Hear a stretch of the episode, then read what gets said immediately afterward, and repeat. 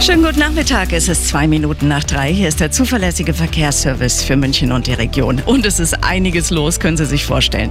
Fangen wir mal an. Vorsicht in München, Eidenbachstraße, Höhe Boschitzrieder. Da ist die Ampelanlage außer Betrieb. An der Kreuzung bitte vorsichtig sein.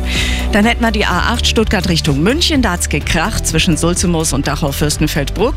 Und in der Gegenrichtung staut es zwischen Odelshausen und Adelshausen über drei Kilometer. Da verlieren Sie eine Viertelstunde Zeit. Dann hätten wir die A9 gerade reingekommen, Nürnberg Richtung München. Vorsicht zwischen Fröttmanning Süd und Freimann, ein Unfall auf der mittleren Spur. A99 Ost Richtung Nürnberg.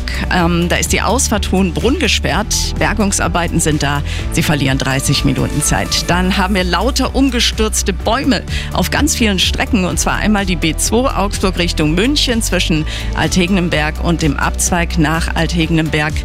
Die Strecke ist gesperrt bis morgen um 11. Ebenso B13 Bad Tölz-Achenkirch und zwar zwischen Hohenwiesen und der B307 auch gesperrt bis morgen um 9. Dann auf der B307 Vorderiskmund zwischen B13 und dem Grenzübergang Aachenpass auch gesperrt bis morgen 9.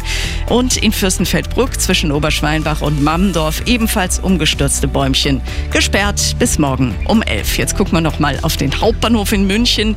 Langsam aber sicher geht es da wieder los mit dem Betrieb, zumindest Richtung Stuttgart. Stuttgart und Nürnberg rollen langsam wieder die Züge. Und dann noch zur Stammstrecke zwischen Leuchtenbergring und Westkreuz pendeln die Bahnen, und zwar die S-Bahnen im 20-Minuten-Takt. Ansonsten läuft da leider noch nichts.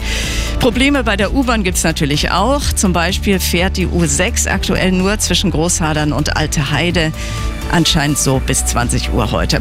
Aber das gibt es noch als gute Nachricht obendrauf. Viele Busse sind mittlerweile wieder unterwegs, nur noch nicht die Trambahnlinien. Der Verkehr mit den handgegossenen Pfannen von Pfannenhareka in Forstinning.